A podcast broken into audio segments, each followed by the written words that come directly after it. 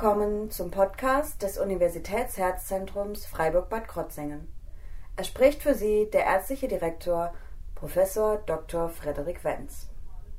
Liebe Mitarbeiterinnen und Mitarbeiter, wir haben gestern gemeinsam mit Herrn Sahner und Herrn Ritzenthaler in einem Führungskräftemeeting in Bad Krotzingen über die aktuelle Situation und die zukünftige strategische und gesellschaftsrechtliche Ausrichtung des Universitätsherzzentrums Freiburg-Bad Krotzingen gesprochen. Wie Sie wissen, stehen wir sowohl aktuell als auch zukünftig unter großen finanziellen Herausforderungen.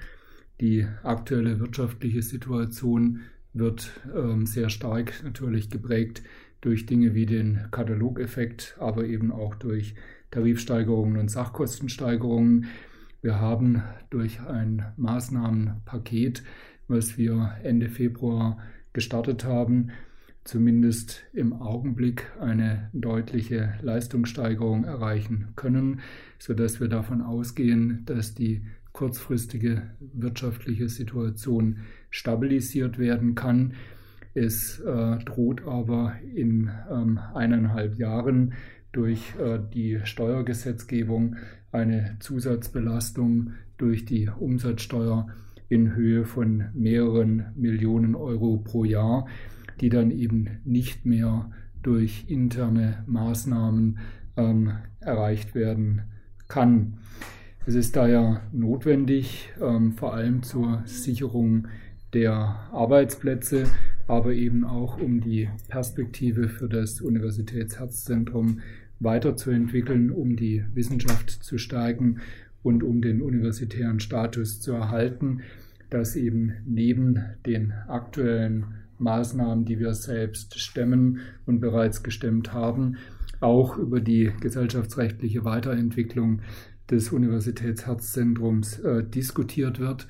Und äh, zwar, dass eben bereits in diesem Jahr darüber diskutiert wird, damit man die Aufsichtsgremien und die Gesellschafter ähm, dann dazu ähm, bewegen kann, die entsprechenden Beschlüsse äh, zu fassen, um in 2020 diese Beschlüsse dann vertraglich umzusetzen, um dann äh, zum Start von äh, 2021 dann diese Zusatzbelastung durch die Umsatzsteuer zu vermeiden. Hier wurden in der Vergangenheit verschiedene Modelle diskutiert. Es konzentriert sich im Augenblick jedoch die Diskussion ganz klar auf ein sogenanntes Verpachtungsmodell. Das heißt, dass die Universitätsherzzentrums GmbH auch weiterhin existieren kann als Besitzer der Immobilie, dass aber der gesamte klinische Betrieb an das Universitätsklinikum verpachtet wird dass man dadurch die Themen wie Arbeitnehmerüberlassung und Umsatzsteuer ähm, voraussichtlich wird heilen können.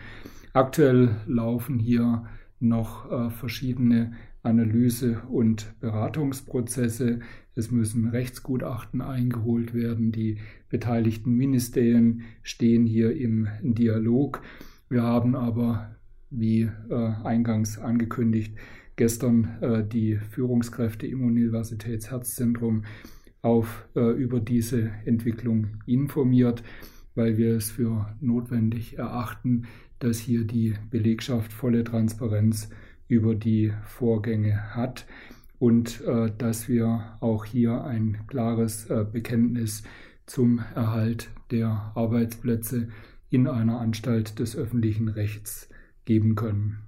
Das äh, Verpachtungsmodell hat für die Mitarbeiterinnen und Mitarbeiter der Universitätsherzzentrums GmbH den Vorteil, ähm, dass sie zur Anstalt des öffentlichen Rechts übergehen und dass eine Anstalt des öffentlichen Rechts im Gegensatz zu einer GmbH eben nicht in eine Insolvenz gehen kann und dadurch die Arbeitsplätze auch langfristig äh, gesichert sind. Damit hoffen wir, dass äh, die Diskussionen, die natürlich auch in der Mitarbeiterschaft in den nächsten Wochen laufen, sich äh, konstruktiv an der Neugestaltung des Universitätsherzzentrums beteiligen werden.